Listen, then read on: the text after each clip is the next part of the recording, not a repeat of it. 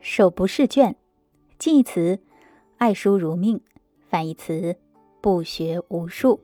出处：晋陈寿《三国志·吴书·吕蒙传》。大致的含义是指手中的书不肯放下来，比喻呀，抓紧时间勤学或看书着了迷。卷在这里指书。说呀，吕蒙是三国时东吴的一员大将，从小过着食不果腹的日子，没有念过几天书。他从军后呢，冲锋陷阵，屡立战功，可呀，由于没有文化。无法记录成功的战例。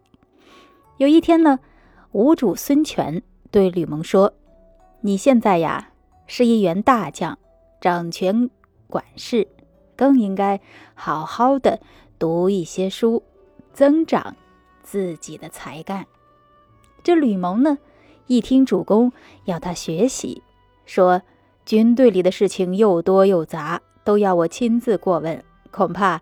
挤不出时间呀。这孙权说：“你的事情总没有我多吧？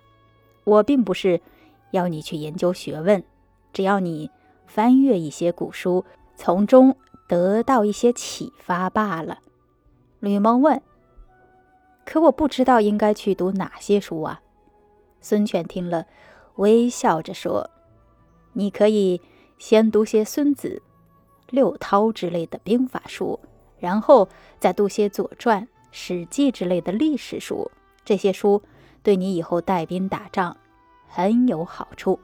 孙权又说：“时间嘛，要自己去挤。